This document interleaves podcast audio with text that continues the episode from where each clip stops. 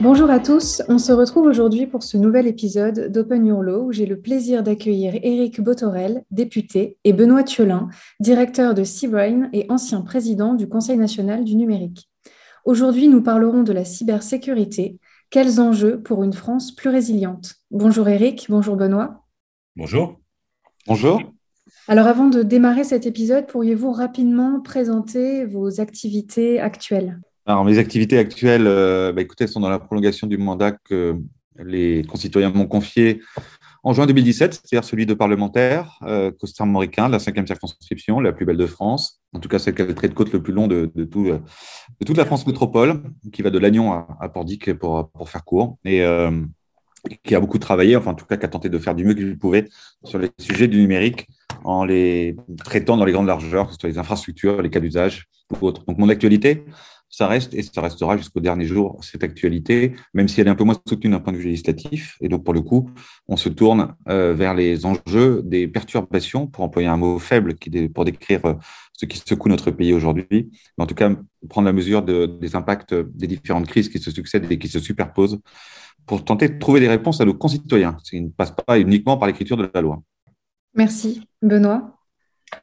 Euh, eh bien moi, je, me suis euh, intéressé beaucoup à toutes ces problématiques de transformation numérique, euh, d'ailleurs en ayant à la fois une expérience dans le privé et puis dans le public, et puis en tant qu'un peu, on va dire, catalyseur et conseiller du gouvernement à une époque. et aujourd'hui, je dirige donc une entreprise qui est un des leaders mondiaux, une boîte danoise de ce qu'on appelle le e-government, et qui, plus précisément, en fait, est une plateforme qui permet de pouvoir déployer des solutions très simples sur étagère pour euh, n'importe quel type de démarche administrative. C'est ce qui vaut d'ailleurs depuis maintenant une bonne dizaine d'années au Danemark d'être leader mondial en e-government dans à peu près tous les classements, euh, puisque Seabrain euh, outille 80% des ministères danois et puis travaille aussi en Allemagne, aux États-Unis, dans les pays du Golfe et commence un peu en France. Merci beaucoup. Alors, on, parle aujourd'hui beaucoup de cyber-résilience pour faire écho à notre sujet. J'aimerais savoir ce que vous évoque ce terme et ce qu'il recoupe, parce que j'aimerais que chacun des, auditeurs de ce podcast puisse comprendre exactement de quoi on parle. Ah, je peux tenter euh, une approche de réponse. Je pense que la cyber-résilience, c'est à prendre en considération que euh, rien ne pourra être totalement fait pour euh, mettre à zéro le risque cyber. Il faut vivre avec euh, les menaces, avec leurs évolutions. Alors, il faut bien sûr euh, tenter de les, contingenter, euh, d'en réduire les impacts.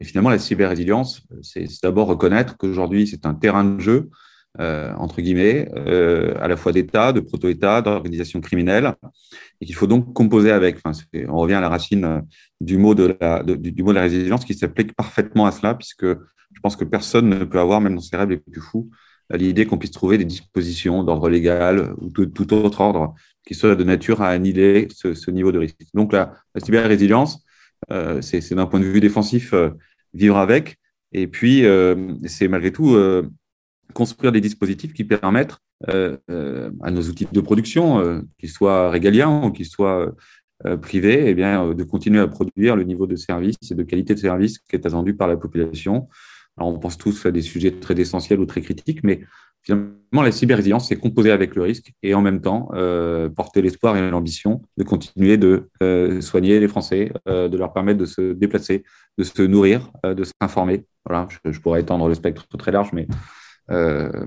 voilà comment je pourrais résumer les choses. la seule chose que je peux ajouter à, à ce qu'a très bien décrit Eric, c'est peut-être de dire qu'au fond, pourquoi on se pose cette question? Parce qu'aujourd'hui, il n'y a quasiment plus euh, aucune organisation du monde d'avant, euh, je pense plutôt au XXe siècle, hein, qu'elle soit euh, une entreprise, un État, une association, n'importe quel type d'organisation, aujourd'hui est une organisation qui est une organisation numérique. C'est-à-dire qui, pour une grande partie, repose sur son système d'information. Pendant très longtemps, le système d'information n'était qu'une partie de cette organisation. Aujourd'hui, elle, épouse complètement tous les contours de ses activités. Et donc, la moindre paralysie de ce système, en réalité, détruit, paralyse et détruit euh, n'importe quelle de ces organisations. Donc, on voit bien que c'est devenu complètement critique et systémique. Et du coup, bah, ça oblige à se poser la question de savoir comment on s'en protège, comment est-ce qu'on réagit lorsqu'on est attaqué. Et les attaques sont quotidiennes. Hein. Et pas simplement parce qu'il y a la Russie de Poutine qui attaque l'Ukraine. Ça, c'est une accélération. Mais je veux dire, quand vous discutez avec un DSI, quand vous discutez avec l'ANSI, euh, il vous explique bien que c'est quelque chose de, quotidien, c'est l'ordinaire de se faire attaquer. Bien sûr, et on va, on va en reparler justement. Ce sujet de la cybersécurité, Eric, selon vous, est-ce que c'est devenu un, enjeu majeur? Alors, on peut dire depuis la crise sanitaire, on pourrait aussi dire maintenant depuis la guerre en Ukraine et aussi donc l'émergence du télétravail, ou est-ce surtout un, problème d'industrialisation des attaques, selon vous? Il y a de tout. Euh, il, y a, de tout aujourd'hui en termes d'activité criminelle. Vous parlez d'industrialisation des attaques. Euh, c'est un versant de l'évolution de, de la cybermenace aujourd'hui, c'est qu'il n'y a pas besoin d'éléments euh, très évolués pour euh, prospérer et faire vivre. Alors, je laisse le chiffre. Hein. Certains estiment, euh, il y a un cabinet qui estimait finalement les revenus de la cybercriminalité aux alentours de quelques milliers de milliards de, dollars. Je ne vais pas, m'énerver et m'agacer sur les chiffres parce que des fois ils sont contestés, mais enfin, force est de reconnaître aujourd'hui qu'ils ont beaucoup de réussite malgré tout. Et les actualités qui égrènent ici ou là, en, finalement, en rendant public un certain nombre de ces attaques qui ont prospéré, démontre d'abord que euh, n'importe qui peut être une cible, cabinet d'avocats, entreprises industrielles, collectivités, hôpitaux, euh, et, avec des formes, encore une fois, qui ne nécessitent pas euh, beaucoup de technologie, puisqu'on trouve aujourd'hui sur le marché de quoi faire vivre ces outils. ce sont en face des, vraies entreprises commerciales qui vous proposent même des offres de découverte, euh, euh, des, discounts si jamais vous n'arrivez pas à, faire un ROI euh, aussi rapide qu'eux. Donc, il faut bien avoir à l'esprit que c'est ça. comme le disait très bien Benoît à l'instant, c'est un nouveau terrain de jeu, mais c'est un nouveau terrain de jeu qui, concerne tout le monde, puisque nous sommes quasiment tous les uns les autres numérisés. Et donc, je ne mets même pas de côté, évidemment, les, les, activités criminelles à destination des particuliers, qui est là aussi une vraie préoccupation. Une fois que une fois qu'on a pris la mesure, euh, euh, comment dire, une fois qu'on a pris la mesure de ça, euh, bah, évidemment, il faut se donner les moyens de, de, résister ou de trouver des, ripostes. je pense qu'on aura l'occasion dans la suite du podcast de revenir sur la façon dont on, dont on, dont on appréhende tout ça. Mais je pense qu'il faut avoir à l'esprit que on n'a pas le niveau d'acculturation. Je, parle individu par individu et je dis individuellement. Je pense qu'on ne partage pas assez euh, la, prégnance de ce risque. Euh, Catherine Chambon, euh, ancienne patronne du SDLC, disait les gens pensent qu'il n'y a pas de sang sur Internet. Et donc, c'est peut-être un peu moins mobilisant, un peu moins stressant. Et, du coup, je pense qu'on a une façon d'appréhender ce risque qui est très inférieure au niveau d'exposition qu'est le niveau d'exposition de chacun. Et, ça, ça, ça, ça, ça, crée un véritable déséquilibre très favorable aux attaquants. Euh, parce que tant que tant que ben euh, on met pas de fil de confidentialité sur euh, sur son notebook et qu'on va prendre un café deux wagons plus loin dans le dans, la gare TGV, ben on s'expose à, des risques peut-être qu'on le sait pas. Et comme le dit Guillaume Poupard, il y a souvent deux catégories de gens qui sont les victimes. Il y a ceux qui le savent et ceux qui ne le savent pas encore. Donc je, pense que si on devait le distinguer des autres natures de risques qu'on peut connaître dans notre pays, il, il, est plus facile de se sentir sidéré par une vague d'attentats euh, qui, va, qui va bousculer l'état d'esprit de tout le monde et, dès le lendemain créer finalement une forme de, une forme de sidération et en même temps de mobilisation pour tenter d'y résister. J'avoue que euh, la lecture quotidienne des différentes entreprises qui tombent ne se traduisent pas forcément par une grande mobilisation euh, personnelle, individuelle, de nature à pouvoir finalement se soustraire à ce risque. C'est peut-être là la différence avec la vraie vie ou une real life, comme on dit de temps en temps, mais je pense que Benoît pourra dire des choses bien mieux que moi encore là-dessus sur ce sujet. Euh, c'est très juste de dire il n'y a pas eu de sang, en tout cas c'est la perception qu'on en a, mais en fait c'est faux. Et en tout cas en termes de potentiel, on est certain que euh, ça pourrait être tout à fait très euh, sanglant, si je puis dire. je peux vous donner quelques exemples. si tout d'un coup vous parisiez un hôpital que vous avez tout d'un coup des gens, des chirurgiens qui sont en pleine opération, euh, que leur radio marche plus, que le système tombe en panne, euh, ou que vous envoyez telle infirmière dans telle chambre parce qu'elle a reçu une alerte pour euh, tel, tel médicament qu'elle doit remettre et qui est inversé dans une autre, en fait, vous allez avoir des morts dans l'hôpital. si vous empêchez une centrale nucléaire de fonctionner, vous allez avoir des morts. si vous inversez les feux rouges au coin de la rue, vous allez avoir des morts. Donc en fait, il faut qu'on prenne conscience à quel point l'interconnexion des systèmes d'information de tas d'entreprises, de tas d'activités, en fait, euh, leur piratage euh, pourrait créer des attentats qui seraient euh, probablement beaucoup plus meurtriers et beaucoup plus problématiques même que les attentats terroristes qu'on a déjà subis en France il y a quelques années. Voilà, juste pour donner une idée très concrète des menaces qui pèsent. Et, la question, comme dit souvent d'ailleurs Guillaume Poupard, n'est pas de savoir si ça va arriver ou pas, c'est plutôt de savoir quand. C'est-à-dire que pour l'instant, on a eu de la chance il y a beaucoup d'entreprises qui sont attaquées, il y a des rançons, il y a des entreprises qui sont paralysées, mais pour l'instant, on n'a pas eu énormément de cas qui étaient à ce point systémiques et, avec des effets de bord sanglants. Mais ça pourrait tout à fait arriver, et donc il faut largement s'en prémunir. Par ailleurs, il y a aussi une autre dimension c'est que autant on a probablement quand même fait des progrès, il en reste à faire énormément, mais euh, euh, notamment d'ailleurs l'action publique a allé en ce sens-là. Guillaume Poupard, dont on parle beaucoup, que ce soit au SGDM, que ce soit à la tête de l'ANSI, euh, ou plus récemment avec le lancement que le gouvernement a fait, je crois qu'Éric Botorel était à l'inauguration du cybercampus à la Défense. On voit bien qu'il y a une très grande prise de conscience et que le secteur public comme le secteur privé mettent énormément d'investissements. Pour info, je crois qu'il y a 15 000 postes non pourvus dans le cyber en France aujourd'hui. Donc il y a aussi un sujet d'ailleurs que cette conscientisation des enjeux euh, engendre euh, des orientations vers ces filières. Euh, et notamment des orientations scientifiques. On manque de scientifiques en France, on manque d'ingénieurs. Et par exemple, en plus, dans le cyber, il n'y a pas que des ingénieurs et des scientifiques de cet ordre-là. Donc voilà, je pense que c'est cette conscience progresse. elle explique peut-être d'ailleurs le fait que pour l'instant, malgré les attaques russes, euh, il n'y a pas eu des dégâts considérables. Hein. les gens sont surpris, mais c'est peut-être aussi que euh, par rapport à il y a quelques années, il y a eu des progrès. En revanche, il y a euh, une fragilité extrêmement forte, c'est que là, on parle des grands ensembles, on parle des grandes entreprises, du CAC 40, des grands services publics, qui peuvent avoir des failles, on n'est jamais à l'abri, mais qui quand même ont engagé des politiques de protection, de résilience. Mais vous avez tout un volet gigantesque qui sont majoritaires en France, de PME, de TI, euh, qui, elles, sont très en retard, parfois n'ont pas forcément beaucoup les moyens ou ne savent pas où les trouver, et sans parler des individus qui sont complètement à la merci. Donc, euh, il y a encore un énormément de travail à, faire, euh, et l'enjeu est considérable. Je peux rajouter un point, d'abord parce que, comme le dit très justement Benoît, il pourrait y avoir des morts, mais il y en a déjà, en fait, on en parle peu. on, a relié certaines affaires de, de suicide à des mails qui avaient été reçus par, par la victime euh, comme étant elle-même à l'origine de, quelques faits qui sont. Enfin, je, vous voyez très bien les campagnes de mail qui arrivent, qui se déversent assez régulièrement sur les boîtes mail des, individus euh, les accusant d'avoir eu des gestes euh, ceci ou des comportements avec des, jeunes femmes ou des jeunes hommes.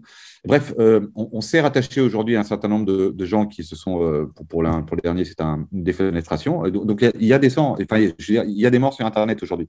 Et comme le disait Benoît aussi, euh, bien évidemment, la puissance publique reste pas totalement insensible à tout ça. Certains dans leurs programmes électoraux, que je connais très bien pour le coup, prévoient le renforcement des cyberpatrouilleurs par le recrutement de 1500. Benoît a parlé à l'instant de l'ANSI. On peut bien évidemment mentionner la petite sœur de l'ANSI, qui est cybermalveillance.gouv.fr, qui œuvre pour les TPE-PME et pour euh, pour, les particuliers. Donc, euh, l'État, euh, j'allais dire, se sybérise, ou en tout cas met en œuvre un arsenal qui est de nature à pouvoir apporter du soutien ou comment dire, des solutions pour celles et ceux qui sont victimes de ces, de, ces attaques.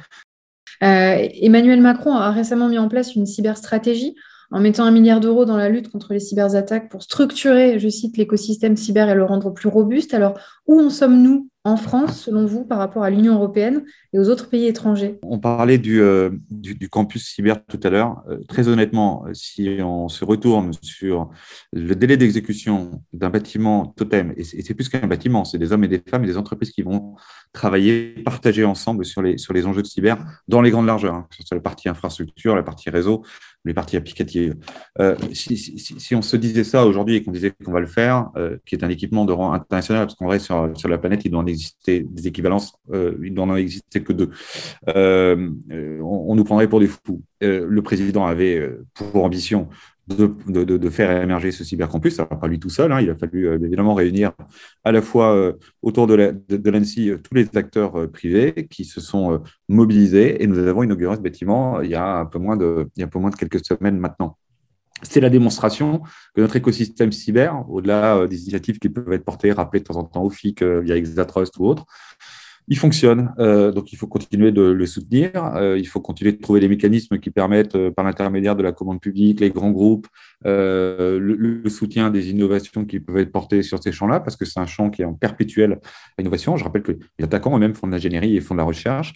donc, on a des bons outils, on a un bon niveau, on a un bon niveau qui culturellement est très lié aussi à notre, à notre maturité autour des, autour du renseignement. C'est pas un hasard si la Grande-Bretagne, c'est pas un hasard si l'Allemagne, et c'est pas un hasard si la France, en matière de cyber, font parmi euh, les pays d'Europe euh, les plus, les plus affirmés. Euh, il y a une forme de continuum même si, et j'apprécie qu'en France, nous ne confondions pas les doctrines en matière de cybersécurité versus cyberdéfense, ce que les Américains ont plutôt tendance à faire.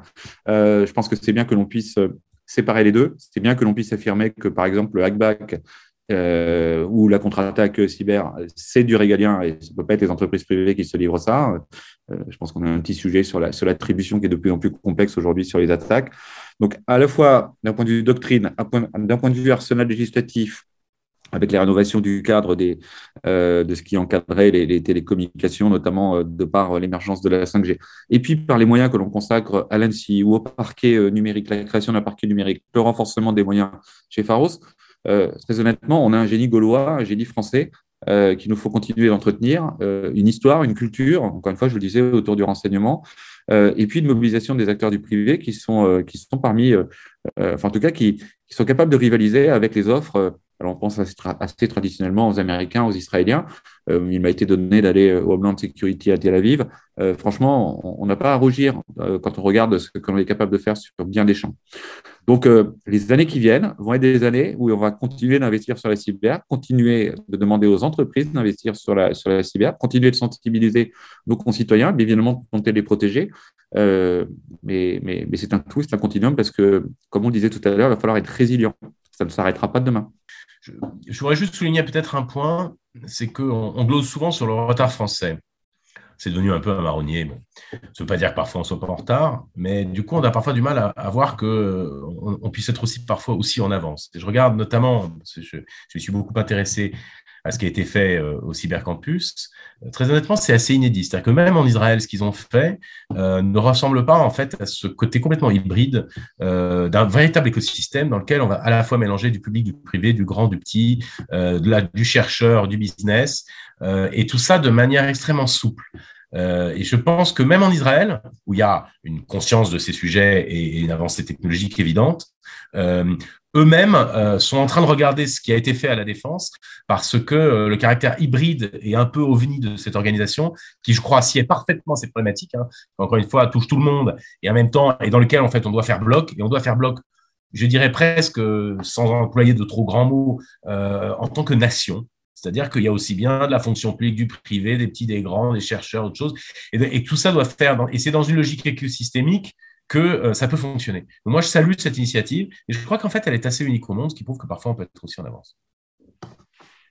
Merci beaucoup. Alors, Benoît, je continue avec vous au sein d'une de vos allocations, de vos allocutions au sein du Conseil national du numérique. Vous disiez il y a quelques années que la cybersécurité devait se démilitariser pour que chacun d'entre nous puisse en saisir les enjeux. Est-ce que vous avez le sentiment aujourd'hui d'une évolution euh, favorable, d'une prise de conscience des citoyens comme des acteurs publics de l'importance de la sécurisation des données? Alors, oui et non. Euh, oui, parce que je rebondis sur ce qu'a dit Eric tout à l'heure, c'est-à-dire que euh, la doctrine française, notamment insufflée par Guillaume Poupard, elle a justement visé à sortir le cyber du cadre purement sécuritaire défense auquel traditionnellement on l'attachait. Et j'en veux pour preuve l'exemple dont je parlais à l'instant, c'est-à-dire que vraiment, il y a l'idée que ça doit sortir et qu'on doit partager l'information, qu'on doit partager les expériences euh, à l'intérieur d'un cadre national, euh, quels que soient les, types d'acteurs, que ce soit une entreprise du cœur de la défense ou que ce soit euh, une petite ETI au, fin fond de la Creuse qui innove sur je ne sais quelle industrie. donc ça, ça, je pense que c'est acquis et qu'on a plutôt bien fait le job. Euh, en revanche, euh, évidemment, je mentirais si je vous disais que euh, cette conscience, elle est dans la tête de, tout le monde en France. C'est évident que non. ce qui est un peu triste, c'est qu'effectivement, tant qu'il n'y a pas de grandes vagues catastrophiques, il est probable que la conscience, dans le moindre des individus en France, elle, peine à, émerger. C'est pour ça d'ailleurs que je pense qu'il faut en parler davantage.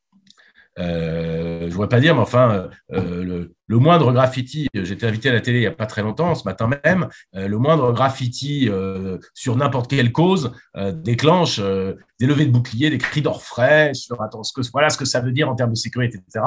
J'aimerais bien que parfois on, parle davantage de ce genre de sujet dans lequel la conscience du peuple est peut-être un peu moins aiguë. voilà, et j'espère qu'il ne faudra pas attendre la médiatisation de mort, de suicide dont parlait Eric très justement. Alors, sous l'angle euh, du harcèlement dans le monde des adolescents, c'est quelque chose qui commence à être connu parce que tous les parents y sont confrontés, que c'est une vague extrêmement problématique. Alors, là, ce n'est pas du cyber, mais je dirais, on prend conscience que des technologies peuvent outiller les phénomènes au point de pousser au suicide un, certain nombre de, gens, et, notamment d'enfants et d'adolescents. Eh bien, je, je crains, et en tout cas, je souhaite euh, que euh, d'autres risques, là pour le coup cyber, euh, qui ont ces potentiels, et eh on en parle et qu'on fasse un peu de travail de prospective et d'éducation et de pédagogie sur ces sujets-là. Ça, je pense qu'il y a encore du boulot à faire, tout comme à montrer aussi que le cyber, euh, c'est pas pas un ingénieur boutonneux avec des grosses lunettes qui mange des pizzas devant son ordinateur et qui est no life.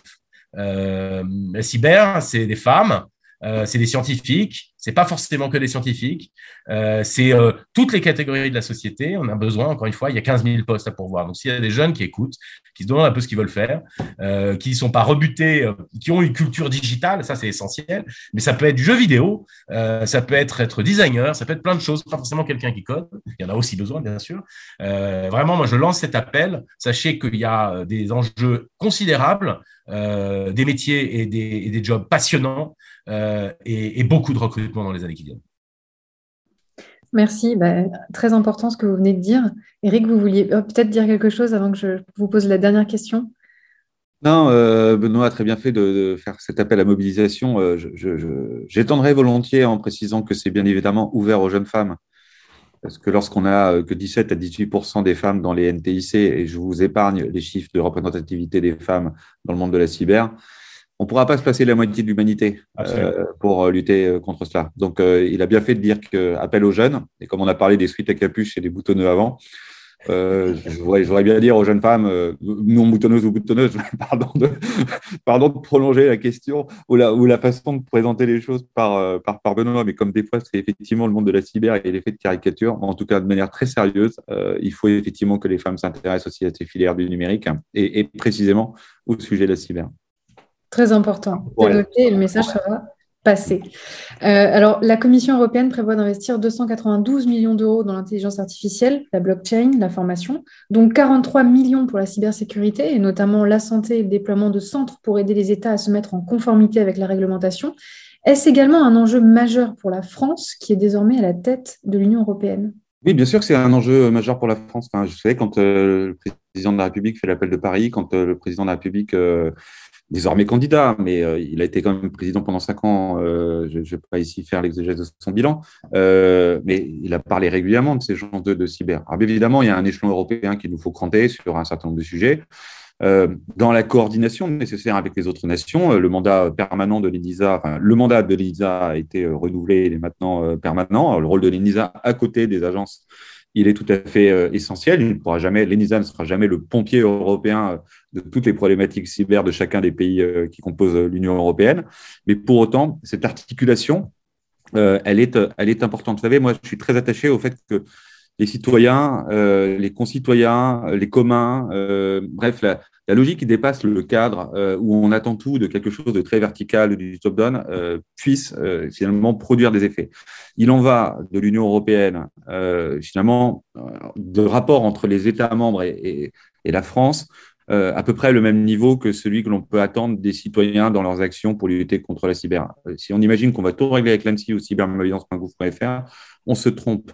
La participation d'un citoyen qui permet intermédiaire d'un bouton précise qu'il est victime euh, d'un mail qui est frauduleux, eh bien, il permet d'enrichir une base et on peut penser que cette base de mail sera exploitée pour protéger deux potentielles victimes à venir. Donc, l'enrôlement des citoyens, euh, quand je dis enrôlement au sens euh, sur la base du volontariat, bien évidemment, mais en tout cas, leur participation, elle, sera, elle sera tout à fait nécessaire. Et pour le coup, si je reviens sur l'origine de votre question pour pas trop m'en éloigner, le fait d'avoir une mobilisation européenne euh, vient compléter évidemment des initiatives qui sont portées par la France. La France apporte sa contribution à la réflexion européenne et l'Europe apporte aussi ses réflexions et sont de nature à constituer finalement ce, socle de, partage de connaissances, de partage de bonnes pratiques euh, qui peuvent construire euh, dans un paysage européen numérique différent du paysage et du modèle américain et du modèle chinois sans conteste, eh bien, des dispositions qui soient de nature à préserver les libertés individuelles nous y sommes attachés et c'est le, c'est, le marque, la, la, marque de fabrique des grandes démocraties. Euh, liberté fondamentale, liberté individuelle d'un côté. Donc, il ne s'agirait pas de basculer dans le côté obscur de la sécurité ou de la cybersécurité. Et en même temps, euh, de, de, de, fonder des aspirations fortes en matière de régulation, d'outils euh, qui permettent de protéger les concitoyens. Donc, cet, équilibre, cette troisième voie du numérique, elle, elle s'écrit aussi au sens de la cyber et elle s'écrit à plusieurs, à plusieurs mains.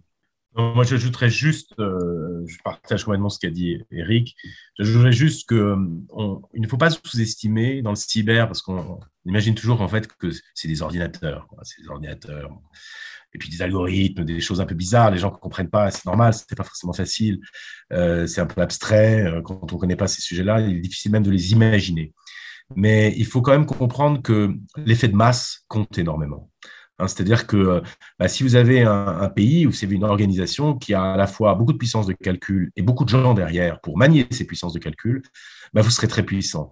Je vous dis ça pourquoi? Parce qu'il est d'évidence que euh, si euh, ce n'est pas au niveau européen qu'on regroupe nos forces, en fait, euh, il est probable qu'on sera extrêmement affaibli et que de grands ensembles qui peuvent nous attaquer, on l'a vu avec la Russie, mais on peut aussi le présager un petit peu avec la Chine, hein, on sait que c'est déjà le cas. Et je vous dirais, on sous-estime énormément la puissance euh, des mafias, en fait, qui sont du crime organisé, qui sont extrêmement puissants. Euh, quand vous imaginez que vous avez des milliards qui sont générés par, euh, par exemple, la vente de la drogue dans le monde entier, ces milliards-là, ça peut se payer des mercenaires numériques, des ordinateurs très puissants, et qui vont être capables de pouvoir nous mener des batailles asymétriques extrêmement dures. Donc, tout ça pour vous dire qu'il est évident qu'on a besoin de se regrouper au niveau européen pour, pour faire ça. et je termine juste sur un tout petit point euh, on le voit dans l'Ukraine, euh, lorsqu'on est capable de pouvoir mobiliser une internationale euh, de hackers, comme on dirait, white hat, c'est-à-dire des gens qui essaient de faire le bien, hein, qui sont pas. On voit la puissance, parce qu'il est vraisemblable aujourd'hui que les Russes ont plutôt été mis en difficulté. Ça se met beaucoup de pincettes et de prudence, parce qu'on verra comment ça se termine.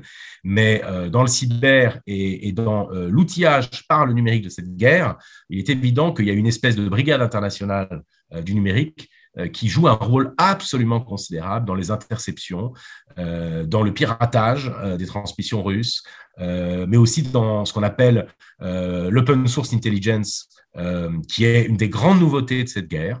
donc vous voyez, le cyber, il est partout, il est même dans notre actualité. Merci beaucoup.